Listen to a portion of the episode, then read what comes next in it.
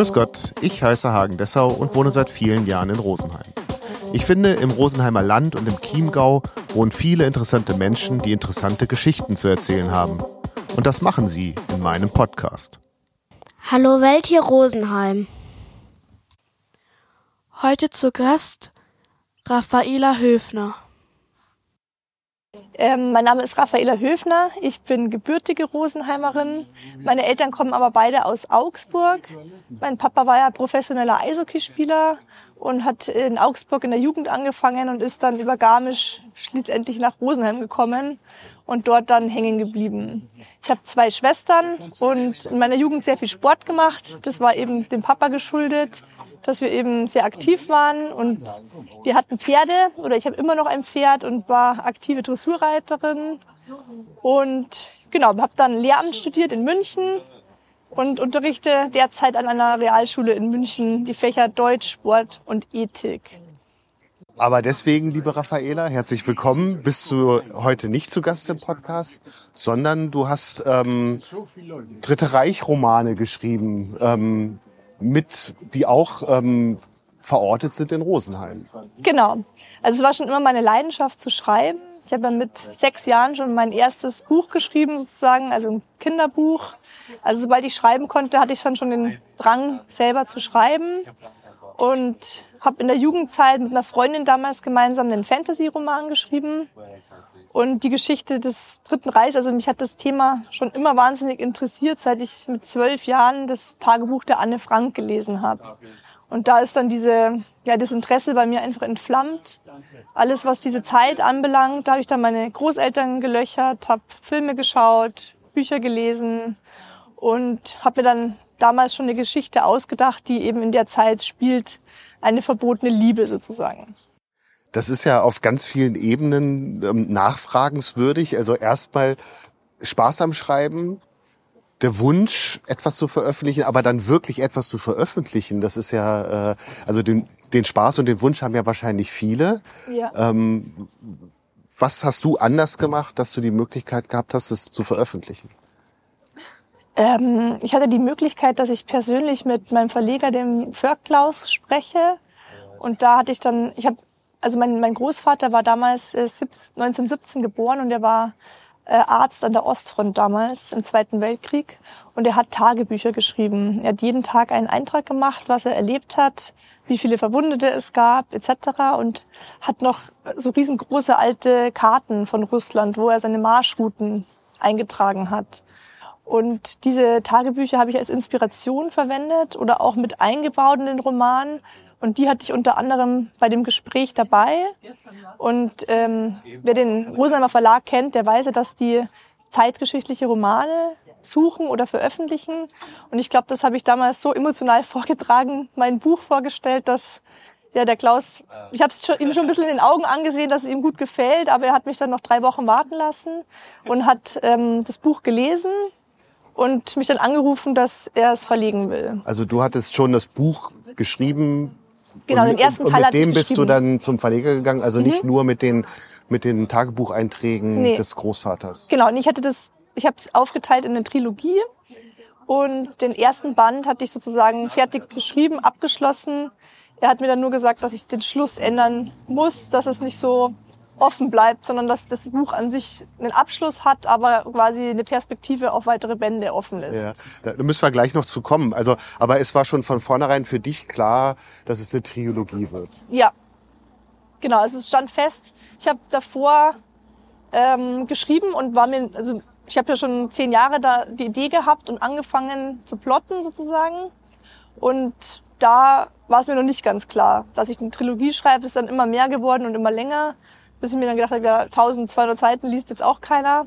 Und dann habe ich wieder 2019 nochmal von vorne angefangen, alles neu zu schreiben. Was man wahrscheinlich auch erstmal können muss. Also hat man da so sehr die Distanz zu seinem eigenen Geschriebenen? Die habe ich aufgebaut tatsächlich, die Distanz, dass ich mal eine Zeit lang habe liegen lassen oder ruhen lassen, auch es war, glaube ich, über ein Jahr. Das war dann die Zeit im Referendariat, dass ich da auch keine Zeit hatte für Schreiben, sondern eben viel anderes zu tun. Kennst du ja auch, was da alles auf einen zukommt. Und ja, und danach habe ich dann wieder angefangen neu zu schreiben. Und tatsächlich war der Auslöser, dass ich mir gedacht habe, ja, es, ist, es will doch jemand lesen, weil die härtesten Kritiker sind ja immer Schüler. Weil ich habe sie dann was lesen lassen, ihnen aber nicht gesagt, dass es von mir geschrieben ist. Als wir so einen Romanauszug analysiert haben und da waren sie dann, wie gesagt, meine Schüler im Hasenbergle total begeistert und wollten wissen, was das für ein Buch ist. Und dann habe ich ihnen am, am, Ende der Stunde erst gesagt, dass, dass ich das geschrieben habe. Und dann kam mir also der Gedanke, ja, es scheint nicht so schlecht zu sein, wenn es eben Jugendliche so interessiert, dass sie wissen wollen, wie es weitergeht. Ja. Ähm, eben, das dürfen wir ja bei der ganzen Arbeit nicht ähm, vergessen. Du bist ja eigentlich Lehrerin zu dem Zeitpunkt. Ja. ja. Und man liest ja so in den Zeitungen, äh, dass Lehrer auch echt viel zu tun haben, angeblich. Ähm, also wo nimmst du dann die Zeit dafür her? Lehrer haben doch immer frei. Ach so. 14 Uhr im Schwimmbad oder so hieß es doch immer, sonst nichts zu tun.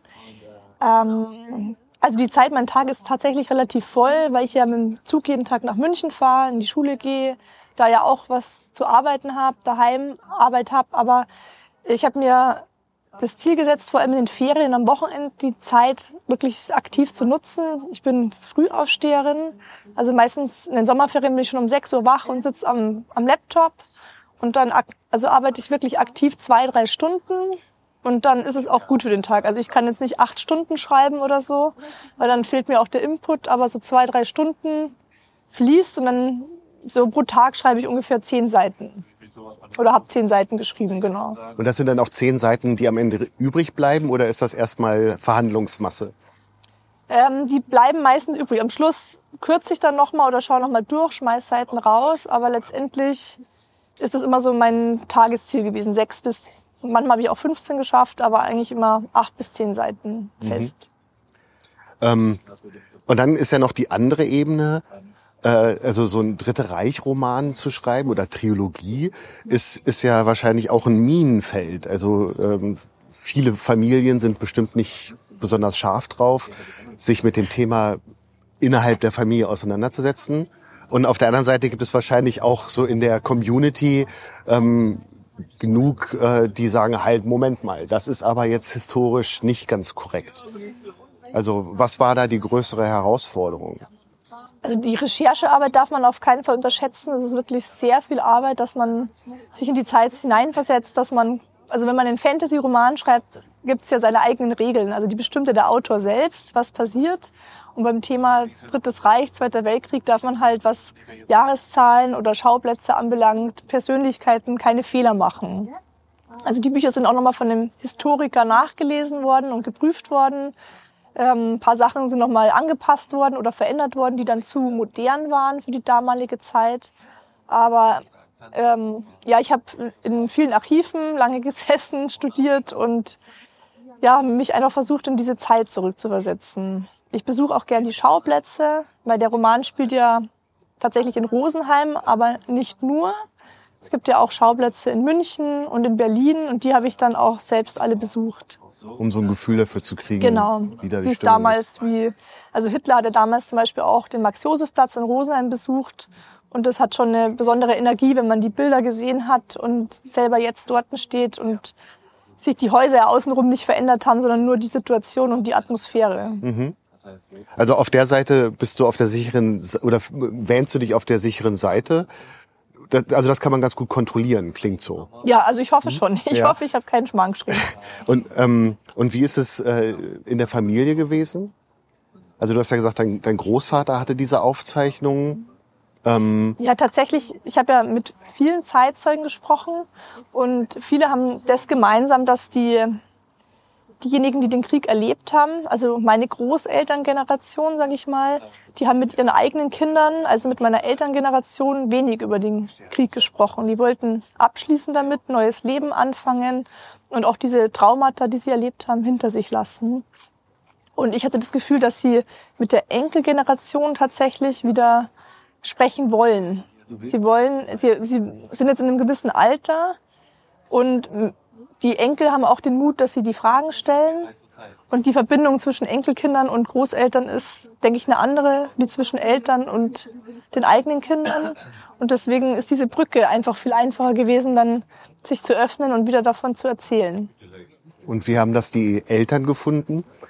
Also weil die ja dann wahrscheinlich auf dem Weg auch ihre Eltern wieder anders kennengelernt haben. Ja, sehr interessant auf jeden Fall. Also wir, wir wussten auch nicht, oder meine Großmutter wusste auch nicht von diesen geheimen Tagebüchern. Die hat mein Opa in der Schreibtischschublade versteckt gehabt. Und es war natürlich dann sehr interessant auch für meine Eltern und für meine Großmutter damals nochmal zu hören, wo mein Opa dann alles war in Russland. Er war ja kurz vor Stalingrad und seine Truppe hätte damals die sechste Armee befreien sollen. Und das ist dann Gott sei Dank anders gekommen, sonst wäre er wahrscheinlich nicht mehr heimgekehrt. Ja. Ähm, ist dann da trotzdem auch nochmal so die Frage, ist dann auch so, so ein Vorbehalt bei, bei den Eltern, dass sie sich denken, oh, eigentlich will ich es gar nicht wissen? Oder andersrum, kannst du das bitte nicht schreiben? Also gab es da so, so den Wunsch von ähm, Kürzungen? Nee, das hatte ich jetzt tatsächlich gar nicht. Also ich versuche das schon, dass ich nicht zu persönlich bin. Ich habe die Tagebücher verwendet, ja. Aber aus dem Grund, weil mein Opa auch sehr gut geschrieben hat, wie ich finde. Sehr nüchtern zwar, aber doch irgendwie so bildgewaltig. Und ich denke, er hätte es nicht aufgeschrieben, wenn er nicht gewollt hätte, dass man es liest letztendlich. Ja, aber das ist ja das eine und das andere ist ja, dass man es veröffentlicht Ja. und dass dann eben dieses wirklich familiäre ja auch ähm, eine ganz neue äh, Zuhörerschaft bekommt. Ja, da hast du recht. Nee, also da hatte ich jetzt keine negativen Auswirkungen, sondern eher wirklich positives Feedback, was das Interesse geweckt hat auch. Und ähm, ja, die Eltern vielleicht oder die, die eigenen Eltern noch mal in einem anderen Licht sieht. Oder vielleicht Verständnis hat für manche Situationen, was man damals als diese Generation, die im Dritten Reich gelebt hat, eben auch durchmachen musste. Und du hast dich ja nicht nur an den ähm, Quellen, die dir direkt im Hause zur Verfügung standen, ähm, bedient, sondern du sagst ja, du hast auch äh, Zeitzeugen gesucht. Äh, was war der Startpunkt für die Auswahl der Zeitzeugen? Mal aus, abgesehen davon, dass sie noch leben müssen. Was schon schwierig Ja. genug war. Aber schon. Also ich habe erst im Bekanntenkreis angefangen. Dass, klar, die Leute müssen einen bestimmten Jahrgang gehabt haben, dass sie aktiv sich erinnern können an die damalige Zeit. Und Gott sei Dank leben auch noch wirklich viele, ähm, auch Frontsoldaten von damals. Und dann ist es so wie so ein Lauffeuer. Man lernt den einen kennen, der schlägt dann wieder seinen Freund vor oder seine Freundin. Und so hatte ich die Möglichkeit, dann erstmal regional mit Zeitzeugen und Zeitzeuginnen, auch, also auch ja, die damals Kinder waren, als der Krieg aus war, die sich ja auch noch aktiv erinnern können, zu sprechen. Und dann hatte ich tatsächlich auch eine, ein Zeitzeugengesuch gemacht in der Zeitung, ähm, auch im Raum München. Und da hatten sich dann auch einige gemeldet. Und wo stellt man da so eine, so eine Anzeige? Im Münchner Merkur? Genau, oder? im Münchner Merkur. Tatsächlich, ja. Ja. Suche Zeitzeugen. Genau. Da habe ich dann halt so geschrieben, bin Autorin, suche Zeitzeugen für ähm, die Recherche meiner Romanreihe. Und da haben sich dann ja über 20 Leute gemeldet tatsächlich. Und die besuchst du dann auch alle? Genau, die habe ich dann besucht. Also alles, was für mich fahrbar ist, jetzt im Raum Rosenheim München. Auch interessant, ich habe mit einer Berlinerin gesprochen, die aber jetzt in Prien am Chiemsee lebt, schon lange Zeit. Und die hat als Kind die Flucht aus Ostpreußen mitgemacht mit ihrer Mutter. Aber es geht ja noch weiter. Also du hast ja dann auch noch GIs äh, kennengelernt. Also wie, wie trifft man auf die? Ja, also ich habe ja jetzt im November eben einen Podcast gestartet. Den habe ich Wunderwissen Weltkrieg genannt. Also auch im Hinblick auf Zweiten Weltkrieg. Das ist einfach mein Thema, für das ich brenne, für das ich mich wahnsinnig interessiere. Und ich gerade als Lehrerin merke, dass die neue Schülergeneration wahnsinniges Interesse hat an der Zeit damals. Jetzt mit dem Krieg in der Ukraine ist der Krieg eben so präsent wie nie zuvor. Und man hat jetzt noch die Möglichkeit, mit den Zeitzeugen zu sprechen. Irgendwann in den nächsten 20 Jahren wird keiner mehr uns aus erster Hand erzählen können, was passiert ist. Dann ist der Krieg, so wie der Erste Weltkrieg oder die Kriege davor, irgendwann vergessen. Und damit versuche ich eben gegen das Vergessen vorzugehen. Und das Treffen, wie du jetzt gerade gefragt hast, warum ich die Amerikaner getroffen habe, da habe ich tatsächlich ähm, einer von meinen Charakteren, ohne groß zu spoilern, geht nach Amerika und kommt dann als Soldat wieder zurück nach Deutschland. So war mein ursprünglicher Plan.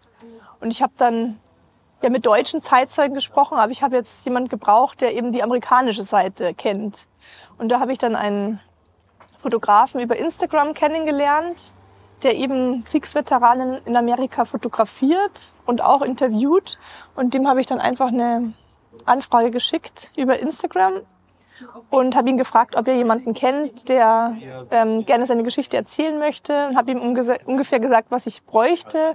Und er hat mir dann den David Marshall vermittelt. Der ist jetzt 98 Jahre alt und hat genau meine Kriterien, die ich gesucht habe, erfüllt. Also er ist in New York geboren und ist damals ähm, nach Deutschland gekommen, hat dort gekämpft in der Ardennenoffensive und hat ein Konzentrationslager befreit damals und in einer Schlacht seinen besten Freund verloren.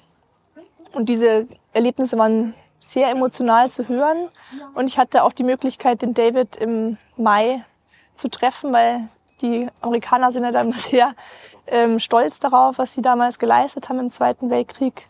Und er ist mit zwölf anderen, ich glaube zwölf waren es, Veteranen äh, nach, in die Niederlande geflogen und hat dort Schauplätze besucht von damals, wo sie gekämpft haben, unter anderem ein, ähm, ein Soldatenfriedhof, wo eben sein Freund begraben ist. Und da bin ich hingefahren und habe ihn kennengelernt. Persönlich. Nach dem Gespräch dann. Genau, nach unserem ja. Zoom-Meeting ja. hat er mich da eingeladen und wenn man schon mal die Möglichkeit hat. Und da konnte ich dann noch mehr Kontakte knüpfen mit anderen Veteranen und ja. hatte so die Möglichkeit, dass ich jetzt schon, glaube ich, über 20 Zoom-Meetings hatte. Heute steht auch noch mal eins auf dem Programm am Nachmittag. Okay. Ja. Genau, und so aber, kommt man rum. Aber da bist du ja schon wieder beim zweiten Schritt. Wie, wie, also wie kann man einen 98, 97-jährigen Mann ähm, dazu bringen? Also ich kann mir schon vorstellen, dass sie das gerne erzählen. Ja. Aber trotzdem ist das ja was anderes, jemandem wirklich wildfremdes, äh, mhm. den man auch noch nie gesehen hat so richtig, dann auf einmal das äh, alles zu erzählen. Wie, also wie kriegt man das hin, da äh, Vertrauen herzustellen? Mhm. Ähm, das funktioniert erstmal über Interesse an der Person, würde ich jetzt mal behaupten. Die freuen sich wahnsinnig, dass sich Leute von meiner Generation für ihr Thema interessieren. Und ihr Ziel ist es auch, diese Zeit nicht in Vergessenheit geraten zu lassen. Und das ist schon der erste Schritt, dass man eben diesen, ja, dieses dafür brennt, für die Geschichte, für die Zeit. Und somit fassen die wahrscheinlich Vertrauen, dass sie die Geschichte erzählen wollen. Und dann ist der 97, 98-Jährige auch äh, technisch in der Lage. Tatsächlich ja. Diejenigen, die ähm, noch so fit sind, sage ich mal, geistig und körperlich. Ich hatte jetzt kürzlich einen in meinem Podcast, das war jetzt die vierte Folge, das war die erste auf Englisch. Und da ist der, mein Gesprächspartner, ist jetzt, der wird jetzt im Januar 101 und zum 100. Geburtstag hat er damals einen Fallschirmsprung gemacht. zu Ehren seiner Frau und seiner Kameraden. Also es war ganz groß in den amerikanischen Medien damals. Und der ist auch noch topfit. Also der spielt jeden Tag Golf. Und man könnte meinen, wenn man jetzt ihn nicht kennen würde, dass man weiß, er ist 101, dann würde man meinen, der ist 75, okay, der Mann. Ja.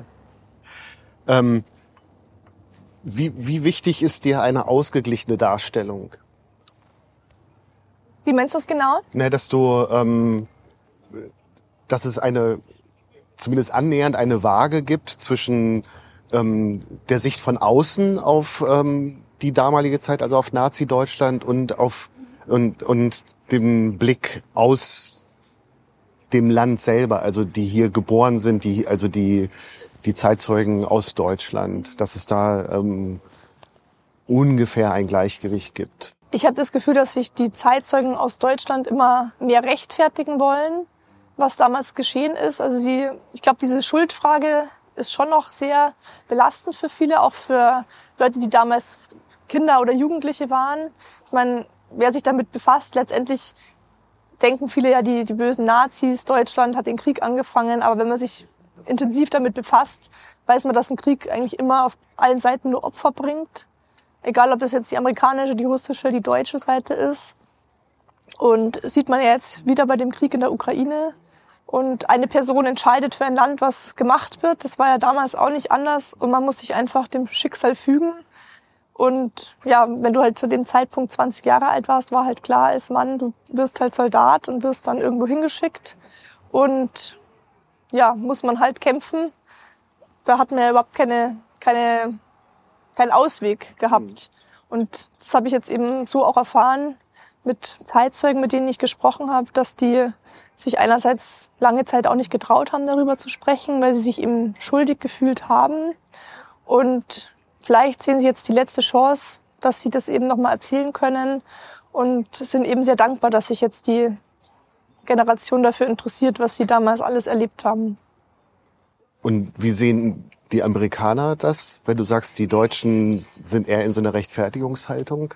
Also die Amerikaner, die im Krieg gekämpft haben, sind da auch sehr positiv. Es gibt auch viele so Kennenlerntreffen zwischen deutschen und ähm, amerikanischen Soldaten, die eher sehr freundschaftlich sind. Ich glaube, das sind eher die sehr jungen Amerikaner, die sich nicht mit dem Zweiten Weltkrieg befasst haben, die dann eben denken, alle Deutschen sind Nazis, alle sind böse und sie sind die Helden, ja. sondern es gibt auf allen Seiten Heldengeschichten, auf allen Seiten Gräueltaten, die, also die, es im Krieg immer nach sich zieht. Und also die sehen das ganz klar, dass ja, dass einfach Krieg schlimm ist. Mhm. Und ja, und wie wichtig war es dir oder ist es dir, beide Seiten einigermaßen gleichmäßig ähm, zu repräsentieren? Sehr wichtig. Deswegen hatte ich auch das Gefühl, dass ich den Kontakt eben zu den Amerikanern suchen möchte, weil jeder eben auch eine spannende Geschichte hat, ob das jetzt Deutsche sind, Amerikaner. Und ja, man muss eine Geschichte von mehreren Seiten erzählen, dass sie eben ganz ist. Da reicht nicht eine, eine Perspektive, sondern es braucht eben das große Ganze. Und jede Geschichte, die ich höre, ist irgendwie individuell und doch hat sie einen roten Faden, was das Thema Krieg anbelangt. Hm. Und dann hast du dich ja dazu entschieden, auf diese Zeit des Gräuels und äh, der Zerstörung ähm, eine Liebesgeschichte spielen zu lassen. Mhm. Genau, also wieder auf die Romane kommend. Ähm, ja, also Liebe ist, denke ich, stärker als Hass oder als negative Gefühle. Und deswegen hatte ich dann diese verbotene Liebe eingebettet, also zwischen einem Juden und einer Arierin, in Anführungszeichen, also einer typisch bayerischen Deutschen aus Rosenheim. Und ja, Liebe, in dem Buch geht es halt unter anderem darum, wie Liebe auch solche Zeiten überstehen kann und was man bereit ist zu tun, um dafür zu kämpfen. Und wie schwer ist es, oder vielleicht, vielleicht, ja, ähm, da so an den Klischees vorbei zu, zu schlittern? Also wenn, bei dem, was du jetzt erzählst, hat man ja sofort mhm. so, so, ein, ähm, so Bilder im Kopf. Also wie herausfordernd ist es, dass es nicht klingt wie ähm, eine bekannte irische Autorin? ich weiß, auf wen du raus willst. Ja, ähm, ist natürlich nicht ganz einfach. Es darf halt nicht zu vorhersehbar sein, zu klischeehaft, sondern die Figuren müssen schon real und greifbar sein. Aber manchmal kommen, spielt das Leben einfach anders. Also man, der dritte Teil wird jetzt erst im März rauskommen, also im, im neuen Jahr. Und man weiß jetzt noch nicht, was mit Hannah und Jakob, so heißen die beiden, passieren wird. Ob sie sich wiederfinden oder ob die Liebe eine ganz andere Wendung nimmt oder ob einer der beiden vielleicht sogar sterben wird. Genau, ein bisschen unberechenbar muss ja. man bleiben. Und dann hast du den ersten Roman fertig gehabt und das hast du vorhin schon an, an, äh, angesprochen. Dann hat der Lektor gesagt, da ist schon viel Gutes dabei, aber der Schluss geht so nicht. Mhm. Und dann muss man halt ein Viertel des Romans, ich glaube, der hat 400 Seiten ungefähr. Ne? Genau. Ähm, und dann ähm, hast du vorhin gesagt, 100 Seiten neu schreiben. Mhm, also 496 hat der erste jetzt tatsächlich. Und es waren dann ungefähr ja, 80 Seiten, die ich komplett gestrichen habe und dann ab einem gewissen Punkt dann neu geschrieben habe. Und dann musste ich natürlich Sachen, die ich gestreut habe, diese Easter Eggs, wie man jetzt sagt, ja. musste ich ja auch im vorderen Teil verändern, dass es wieder mit dem Schluss und den nächsten Bänden auch wieder zusammenpasst. Und was geht einem da so durch den Kopf? Ähm, also erstmal dachte ich mir so, ja, klar ändere ich's, wenn ich die Chance habe auf eine Veröffentlichung.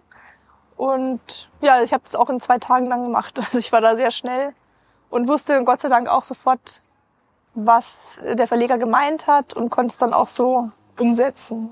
Ja, also kein Zweifel, was, was mache ich hier eigentlich? Nee, tatsächlich nicht. Äh, Doppio? Welcher Kritik warst du denn im, im Vorfeld ausgesetzt? Oder gab es eigentlich nur unumwundene Zustimmung? Vor der Veröffentlichung oder nach der Veröffentlichung? Vor der, vor der Veröffentlichung. Vor der Veröffentlichung. Da ähm, wusste jetzt letztendlich eigentlich nur mein Freundes- oder Bekanntenkreis, Familie, dass das Buch erscheinen wird. Und dann ähm, nach der Veröffentlichung gab es tatsächlich relativ viel positive Kritik, Gott sei Dank. Auch von außerhalb. Genau, aus von Ja. außerhalb, Ja. von Familie, Freunde sowieso, obwohl die ja auch, obwohl die Kritik ja auch wichtig ist, weil die ja ihn auch kennen und vielleicht dann Szenen rauslesen können, was man, ja, als Autor kannst du dich ja nicht komplett distanzieren von deinen Figuren, wo man dann auch ein bisschen selber drin steckt in manchen Themen. Und auch von meiner Schulklasse wird das Feedback sehr, sehr toll, muss ich sagen. Habe ich mich auch sehr gefreut. Ja. Und die sind mit meine größten Supporter, meine Klassen. Du hast vorhin ja schon dein, ähm, dein Podcast angesprochen. Das klang jetzt ein bisschen so, als hättest du die Amerikaner in erster Linie für den Podcast akquiriert. Die spielen schon auch im Roman eine Rolle. Also das, was du da Ja. mitnimmst an Tatsächlich An der, Info. ja, der, dieser David Marshall, der Ja. ist einmal im, habe ich den für den Podcast interviewt, aber letztendlich ist er im dritten Roman diese Figur des Levi Sternlichts, so heißt der, Ja. äh, der Protagonist und da spielen ganz viele Szenen eben mit, die real sich so zugetragen haben, die der David mir erzählt hatte. Wie geht man mit so Zeitzeugen um, die, auch wenn sie noch fit sind, wie du sagst, ja doch ein beträchtliches Alter und Erfahrung mitbringen? Ja, also eine Frage, die mich immer am meisten bewegt hat, deswegen der Titel Wunder, Wissen, Weltkrieg. Eben, das ist ja auch noch ein sehr Genau. ähm, beim ersten Lesen schon auch verwirrender Titel. Mhm. So. Genau, also ich wollte, dass ich verschiedene Sachen in eins bekomme.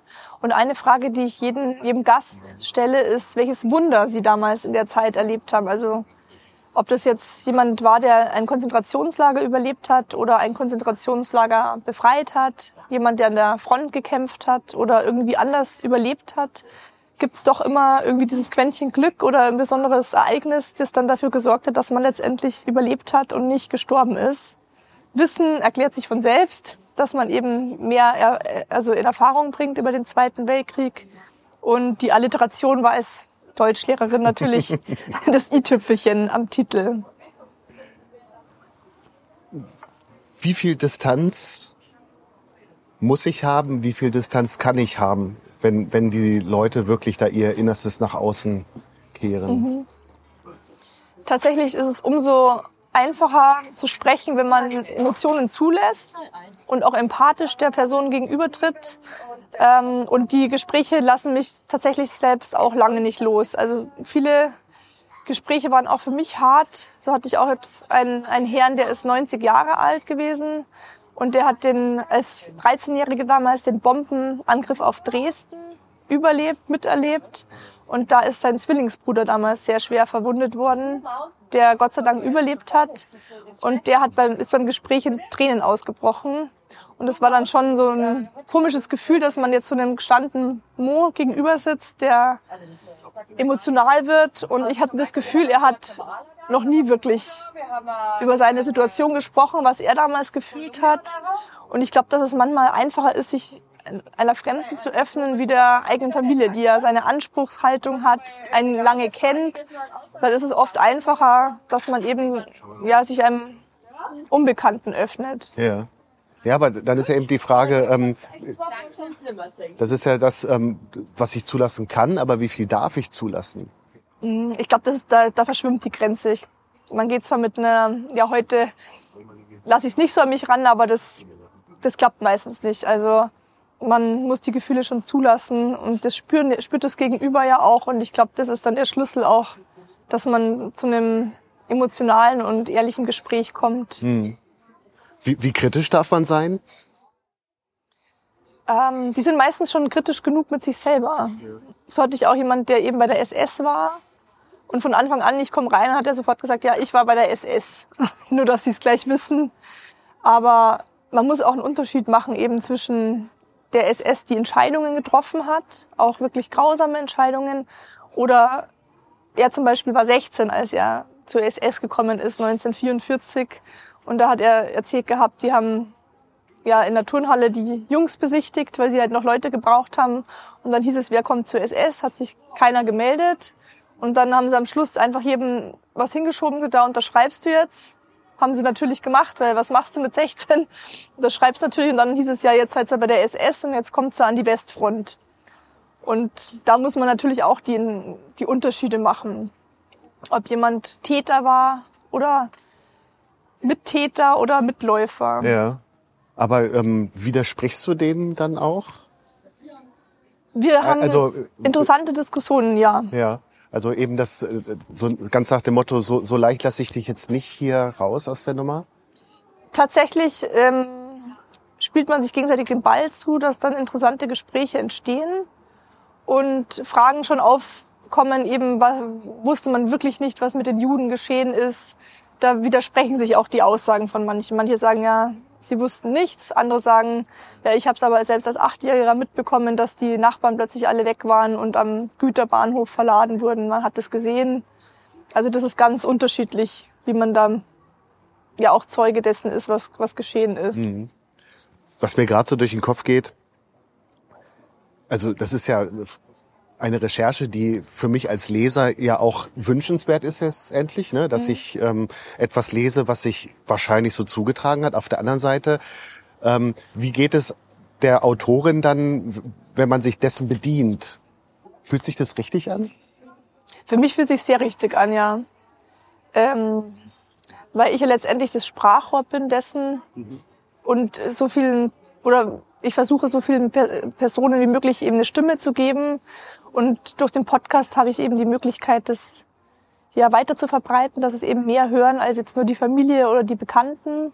Und ja, die Geschichten sind eben so individuell.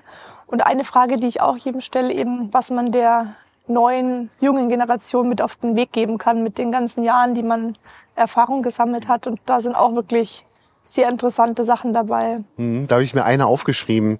Ähm, gleich in der ersten Folge sagt mhm. der ähm, Gesprächspartner, äh, also du fragst, was möchtest du mitgeben, gerade mit Blick auf den Ukraine-Krieg? Und dann sagt der sinngemäß, alles, was in den Zeitungen steht, ist Kriegspropaganda. Ja.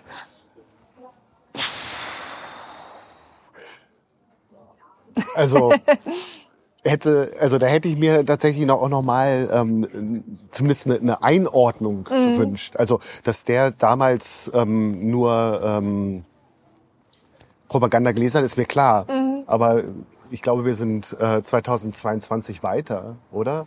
Auf jeden Fall. Und man muss ja auch den Unterschied machen. Damals gab es ja nur Zeitung und Rundfunk als, als Mittel, dass man ja Propaganda verbreiten konnte. Mittlerweile hat man ja jeder die Möglichkeit selber auch eben ja. ins Internet zu gehen, Sachen zu lesen und ist ja nicht nur dem ausgesetzt, was jetzt aktuell im Fernsehen läuft, wenn man Fernseher anschaltet, sondern kann ja ein bisschen weitergehen. Ich weiß nicht, ob er.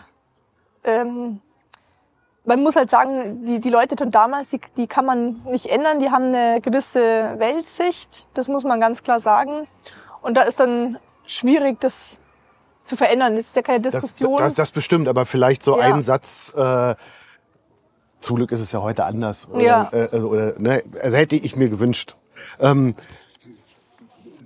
letztendlich hast du es natürlich schon schon dreimal erzählt, aber trotzdem frage ich dich nochmal. Ähm, so, du hast diesen Podcast gemacht äh, oder oder machst jetzt diesen Podcast. Ich glaube, mhm. die vierte Folge ist jetzt ähm, erschienen. Ja. Ähm, auch da wieder die Frage. Äh, es gibt ja so, oh, eigentlich wäre es cool, wenn mehr Leute das hören. Aber ich schreibe ein Buch, ich bin Lehrerin, ähm, habe also ein bisschen was zu tun und jetzt kommt noch der Podcast mhm. obendrauf. Also wie hat sich das entwickelt, dass, dass, die, dass du dieses Sprachrohr nehmen möchtest? Mhm. Also ich bin in den Sommerferien sozusagen fertig geworden mit meinem dritten Roman. Also der also ist in ja, Sommerferien 2022. Genau, 22. Der ist mhm. jetzt, also da war ich in der ersten Ferienwoche sozusagen fertig und da hatte ich dann eben das Gefühl, was machst du jetzt? Schreibst du jetzt das nächste Buch gleich weiter oder machst du was anderes? Und letztendlich hat mich mehr oder weniger meine Klasse indirekt auf die Idee gebracht, den Podcast zu mhm. machen, mhm. weil ich die im Deutschunterricht immer mal wieder hab teilhaben lassen an Zeitzeugengesprächen, habe die dann abgespielt, mit denen danach besprochen. Und dann hat dann einer gesagt gehabt, oh, dann müssen Sie Podcast machen. Und ja, so bin ich dann auf die Idee gekommen. Da hatte ich schon eben einige Interviews ja auch aufgenommen gehabt. Und dann war diese Reise in die Niederlande und dann kam eben so die, die Idee, warum nicht dann einfach noch mehr versuchen zu erreichen. Und ja, so ist dann die Idee geboren, eben einen Podcast zu starten. Aber mit den Leuten, mit denen du schon ein Gespräch hattest, ähm, hast du dann letztendlich angefragt, ob das veröffentlicht werden Mhm, darf genau. oder musstest du nochmal ähm, das gleiche Gespräch letztendlich mit denen führen? Nee, da hatte ich angefragt. Sie wussten ja, dass ich das Gespräch verwenden will. Für was, ob es jetzt für das Buch war oder was anderes, war jetzt noch nicht klar. Aber die habe ich dann nachträglich gefragt, ob das in Ordnung ist, dass ich das verwenden darf. Am Ende ähm, jeder Folge äh, sagst du dann so, ähm, falls du dich angesprochen fühlst und du deine Geschichte erzählen Mhm. möchtest, dann ähm, in den Shownotes stehen meine, steht, steht mein Kontakt. Ja.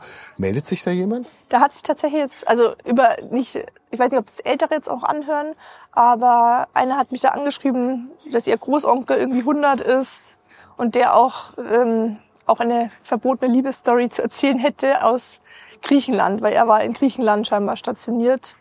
Und da an, an dem bin ich jetzt dran. Und tatsächlich hat mich auch jemand angeschrieben von Zeitgeschehen Stuttgart. Ich glaube, das war wegen dem ersten Gast Fritz Roller, der war ja eben Stuttgarter.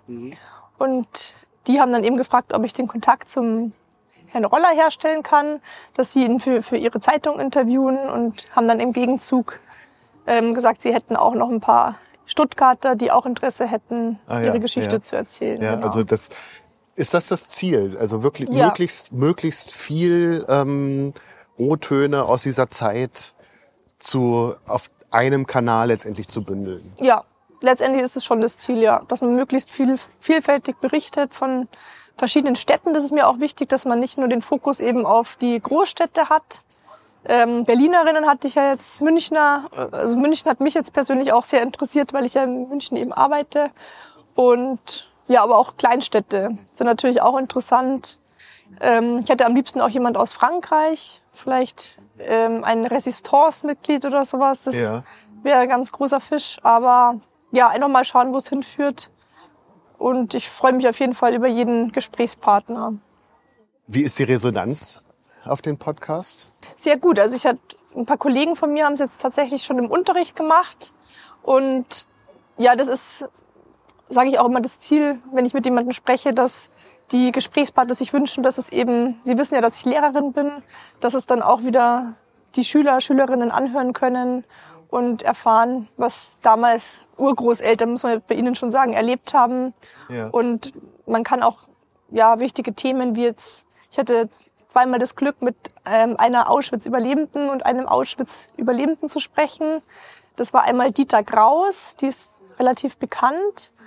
Da gibt's ja dieses Buch Die Bibliothekarin von Auschwitz. Das ist ein Roman und der basiert auf ihren Erfahrungen in Auschwitz.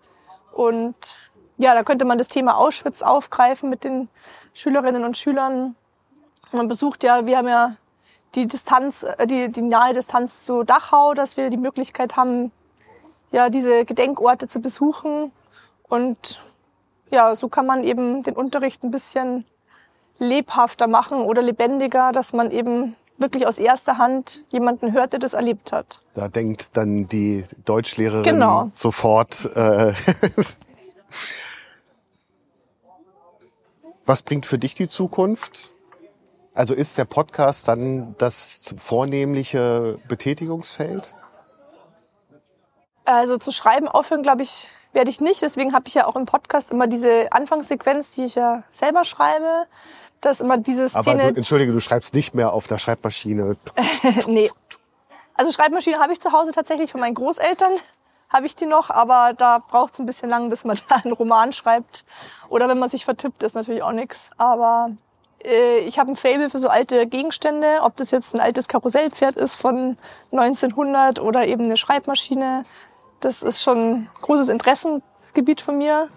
Und ja, also ich werde auf jeden Fall weiterschreiben und aber erstmal dem Thema Zweiter Weltkrieg treu bleiben. Schon Ideen? Ja, Ideen habe ich auf jeden Fall, nachdem ich ja so viele Gespräche geführt habe, gibt es Ja. da schon genug Input, was man da wieder draus machen könnte, ja. Bei dir klingt das ja so einfach, ne? Äh, Idee äh, oder Spaß am Schreiben ähm, und schwupps ist das Buch veröffentlicht. Ja. Äh, welche Tipps gibst du jungen Autorinnen und Autoren? Also erstmal natürlich die Leidenschaft zum Schreiben, weil ich finde immer, Schreiben muss von innen kommen. Also man muss da wirklich so eine intrinsische Motivation einfach mitbringen oder Lust am Schreiben haben. Und man sieht das immer bei, bei Kindern, die eben keine Lust haben, kann man das nicht reinzwingen. Also das muss wirklich eine Leidenschaft sein. Egal welches Genre man schreibt, ob jetzt, keine Ahnung, historische Romane, wie ich es jetzt schreibe, oder New Adult, Krimis. Es muss eine Idee da sein, die Motivation und man darf auf jeden Fall nicht vergessen, dass Schreiben sehr, sehr viel Disziplin auch ist. Also man muss wirklich sich aufraffen. Das heißt immer, 100 Seiten kann jeder schreiben und ein fertiges Buch nicht, nicht jeder, weil der Atem muss wirklich lang sein. Ja, und auch die Ideen so lange aufrecht Ja. erhalten zu können, oder? Ja, genau. Da hatte ich dann das Glück, dass ich eben ähm, als Lehrerin einen Schriftsteller an die Schule eingeladen habe, der auch selber so Schreibcoach, also so Schreibwerkstätten gibt. Und der hat mir dann den Tipp gegeben, dass ich die ganze Handlung vorab wissen muss. Man kann mal rechts abbiegen oder ähm, ja die Geschichte weiterlaufen lassen, aber man muss das Grundkonzept haben, bevor man schreibt. Und das wusste ich nicht tatsächlich. Ich dachte, man schreibt einfach so ein bisschen vor sich hin. Ja. Und dann ist es ja letztendlich nichts geworden, wo ich das gedacht hatte, sondern man muss den Plan vorher machen, weil ein Architekt fängt ja auch nicht an, ein Haus zu bauen und dann schaut man mal, was draus wird, sondern das muss ja auch das, die Pläne vorhanden sein, das Grundkonzept. Und ja, ich mache es immer so, dass ich mir die Figuren ausdenke, dann Schauplätze zum Leben erwecke, wo will ich die Figuren haben, zu welchem Zeitpunkt. Und dann müssen natürlich große Szenen rein, das heißt Konflikte, Liebesszenen, Gefühle und daraus kann man dann was bauen. Denkt man den Film mit im Jahr 2022, wenn man einen Roman schreibt oder eine Serie? Ähm, das ist, wahrscheinlich wäre es gelogen, wenn man sagt, nee, denkt man nicht. Das wäre natürlich ein Traum von, von jedem Autor oder jeder Autorin. Ähm, klar, auf jeden Fall wäre das, meine Schulklasse hat die Idee schon gebracht und hat mir schon Schauspieler geliefert, wer die Rolle passen könnte und in die Rolle passen könnte. Ähm, beim Schreiben habe ich tatsächlich bei der Figur von Erich Winter, das ist ja mein Antagonist, also der Bösewicht in der Geschichte, an Tom Schilling gedacht. Weiß nicht, ob du den kennst. Ja, weil der war in Unsere Mütter, unsere Väter hat der mitgespielt und da bin schon immer ein großer Fan von ihm. Als er schon in Crazy doch damals den Jugendlichen gespielt hat. Ja. Das war ja auch bei uns in der Gegend, wurde er gedreht. Im Schloss Neubeuern Ah, ja. damals. Und den hatte ich so ein bisschen im Hinterkopf, als ich den geschrieben habe. So seine Stimme gehört. Ja. Aber so, ähm, so, so Settings, so, so komplette Settings sind nicht filmaffin gedacht beim Schreiben.